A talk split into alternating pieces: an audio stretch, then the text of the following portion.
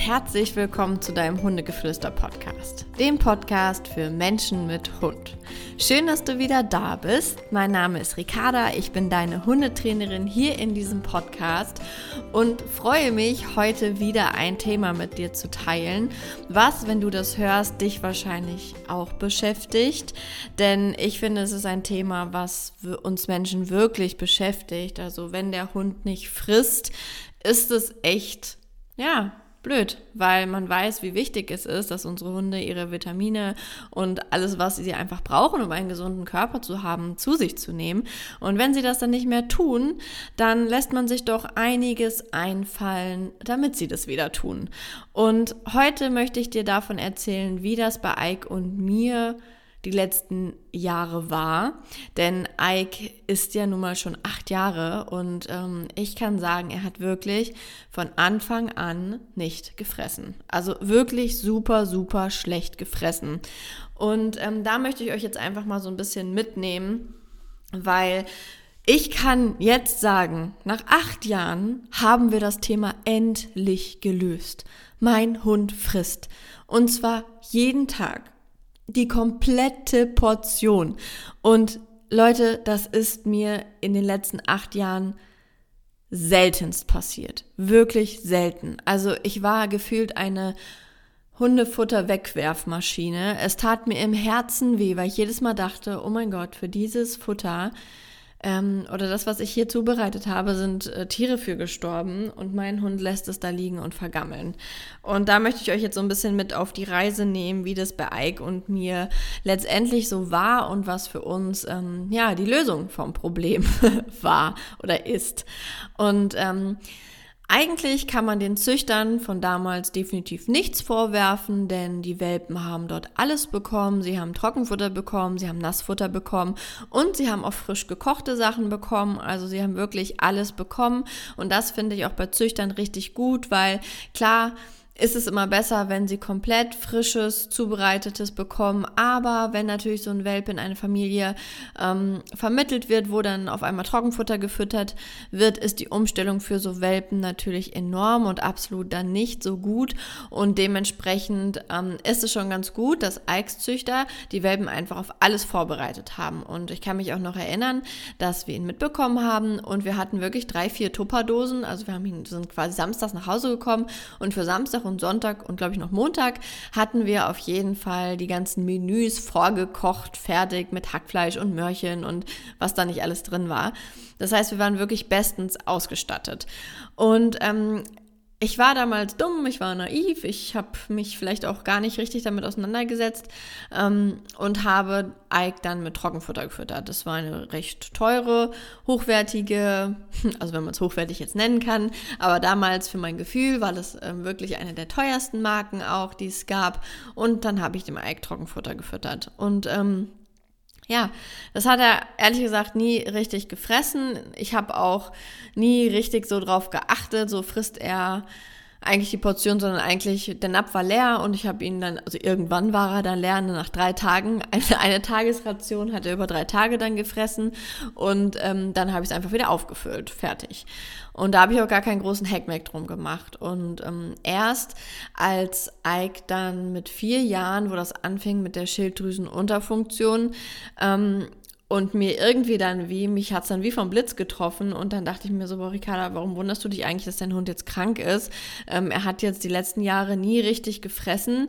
Ähm, er hat Trockenfutter bekommen, wo halt auch keine lebenden Vitamine oder irgendwas noch übrig ist. Es ist einfach für mich kein artgerechtes ähm, Fressen.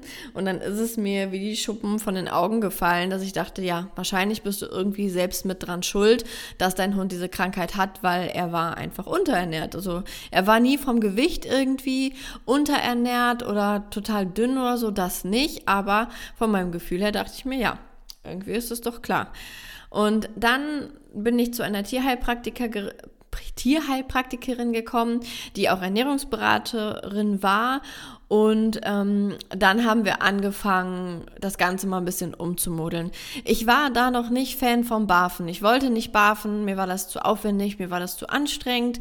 Ähm, dementsprechend hat sie auch zwar zähneknirschend, aber erstmal einem Nassfutter zugestimmt ähm, und hat gesagt, gut, dann mach das erstmal mit diesem Nassfutter.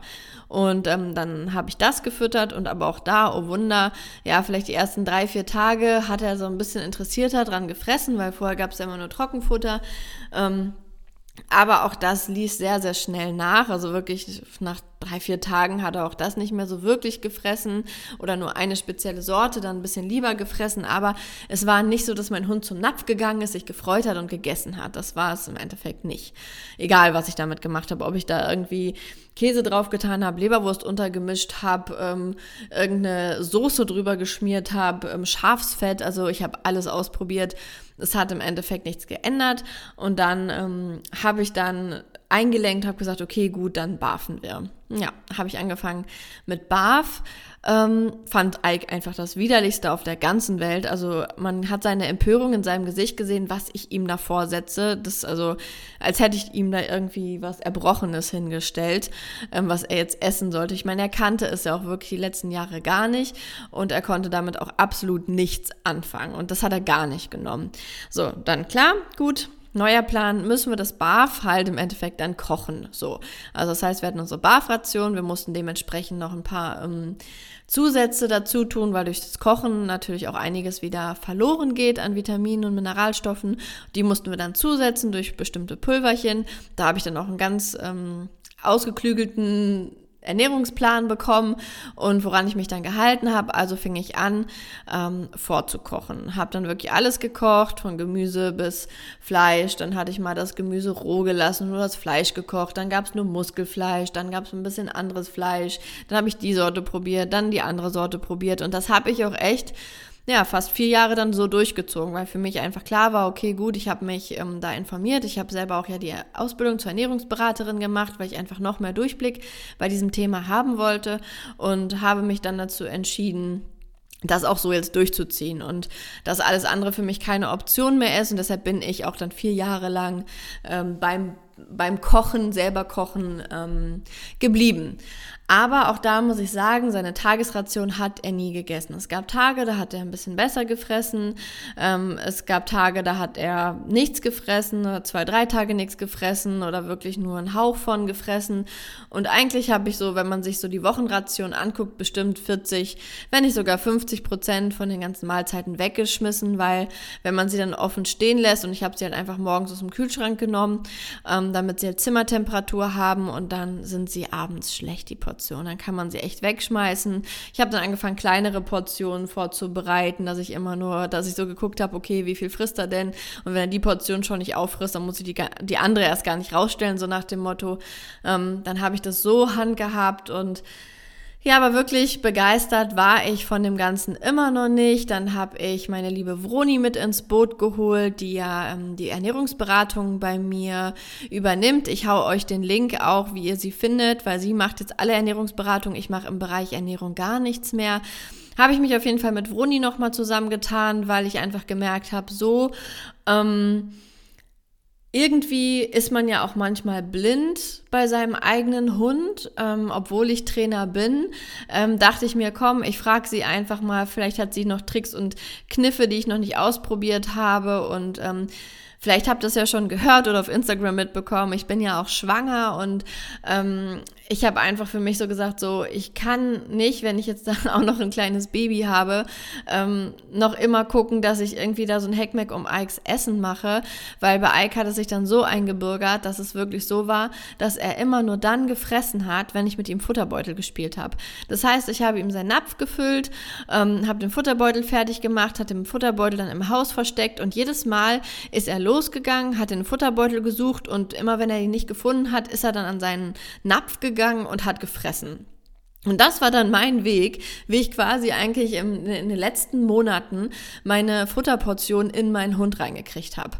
Und dann irgendwann war ich aber wirklich an dem Punkt, wo ich gesagt habe, ey, irgendwie fühle ich mich ein bisschen verarscht, auf Deutsch gesagt, weil mein Hund ja irgendwie mich erpresst. Er frisst ja, aber halt nur, wenn ich mit ihm spiele. Und dann habe ich mir halt einfach gedacht, ey, das kann ich nicht stemmen, wenn ich dann quasi, keine Ahnung, ein frisches Baby bekommen habe und vielleicht gar nicht wirklich aktiv sein kann oder auch einfach in dem Moment für diese Zeit, für diese magische Anfangszeit, wenn man da einfach ein Baby auf die Welt gebracht hat, werde ich keine Zeit haben, um mit Ike irgendwie Futterbeutel zu spielen, nur damit er frisst. Und ähm, klar, das kann Marco dann übernehmen, aber irgendwie hat mir mein, mein Gefühl gesagt, nein, das ist irgendwie nicht richtig, hier stimmt was nicht. Das, nee, das ist nicht mein Weg für die nächsten Jahre ähm, mit Ike zusammen. Das möchte ich definitiv ähm, rauskriegen, das Thema.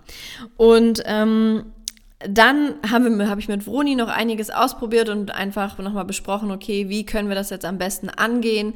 Ähm, wie gestaltest du da so dein, dein Training? Ich habe meistens, das ist bei mir immer so, wirklich. Ich habe immer schon meine Trainingsidee im Kopf, wie ich das jetzt machen möchte, wie ich das angehen möchte. Aber ich lasse mir das immer gerne nochmal von Fachleuten oder die, die sich auf dieses Thema ähm, spezialisiert haben, bestätigen. Und ähm, genauso war es im Endeffekt auch.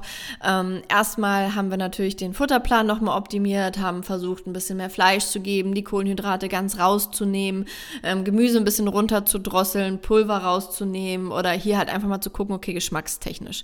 Da war aber auch nicht viel zu holen bei dem Kerl, der fand es weiterhin scheiße, auf Deutsch gesagt, und ähm, dann ähm, bin ich durch Vroni auf eine ganz coole Marke gekommen, also ein Futterhändler aus Bayern. Ähm, Vroni kommt ja auch aus Bayern und sie hatte halt auch schon immer hier und da mal wieder bestellt, beziehungsweise bezieht ihr, ihr Fleisch von dort. Ich tue euch da auch den Link zu diesem Shop in die Show Notes rein.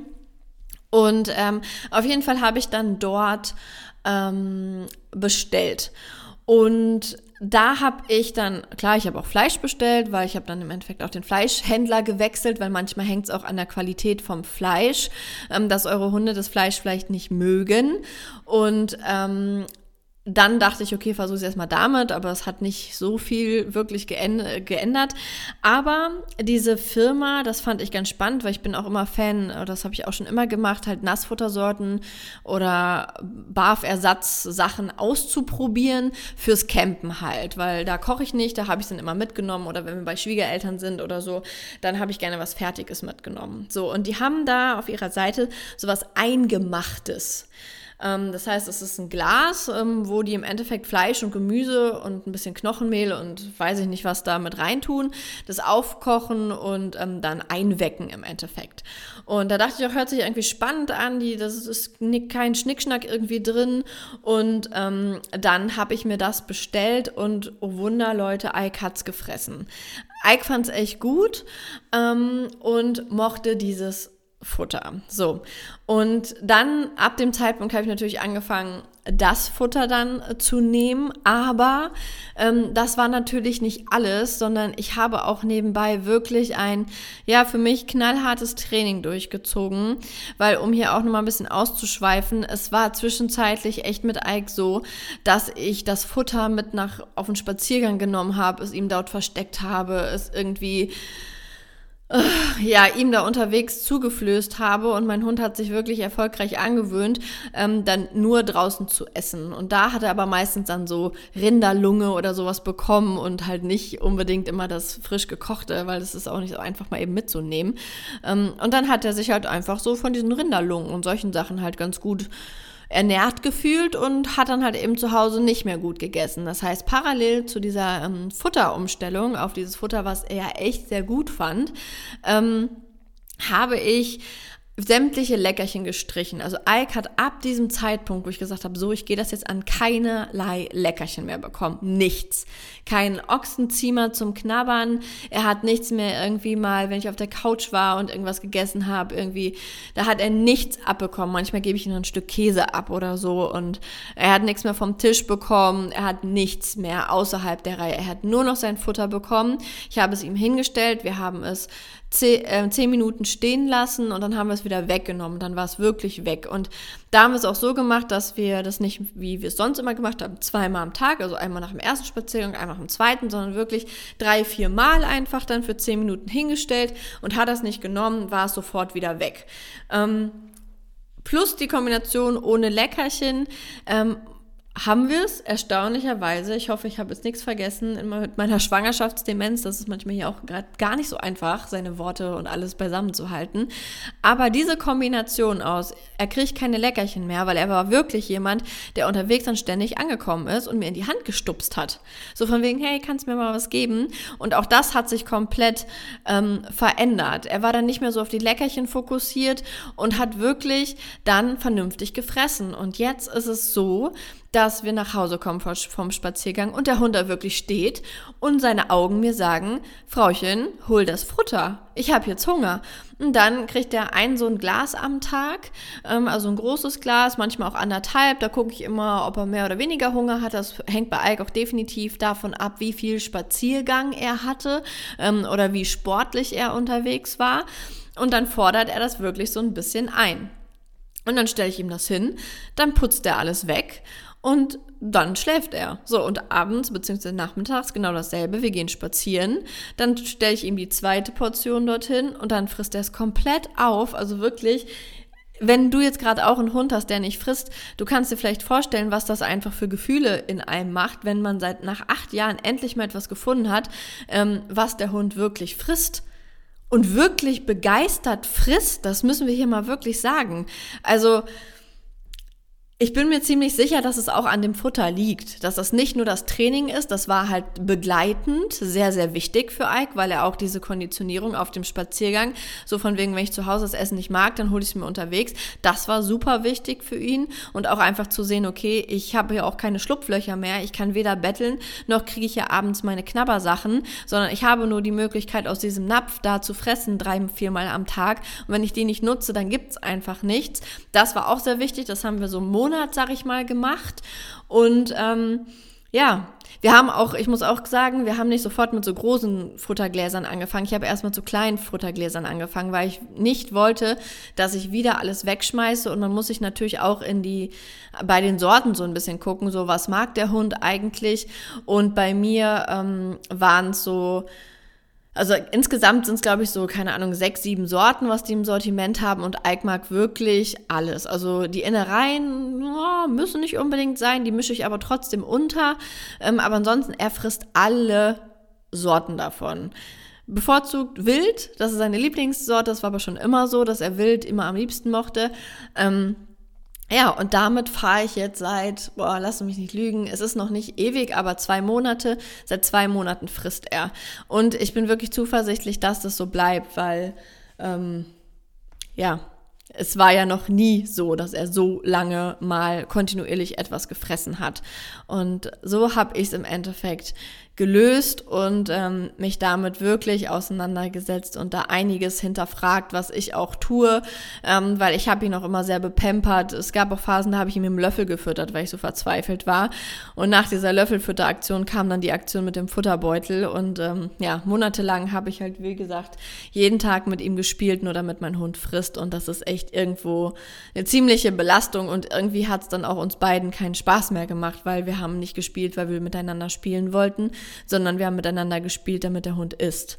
Und das war irgendwie absolut nicht mehr cool. Ich muss auch sagen, ich habe auch bestimmt zwei, drei Wochen absolut keinen Futterbeutel mehr mit ihm drin gespielt, weil da so ein Automatismus auf einmal hinter war, ne? weil er das sofort mit Essen verbunden hat oder mit diesem Essensritual. Mm, von daher habe ich auch das drin nicht mehr gemacht. Ich habe nur noch draußen mit ihm gespielt und drin war wirklich absolute Ruhe. Ich wollte da keine Erwartungshaltung mehr von seiner Seite. Er hat sein Futter hingestellt bekommen, mehr nicht.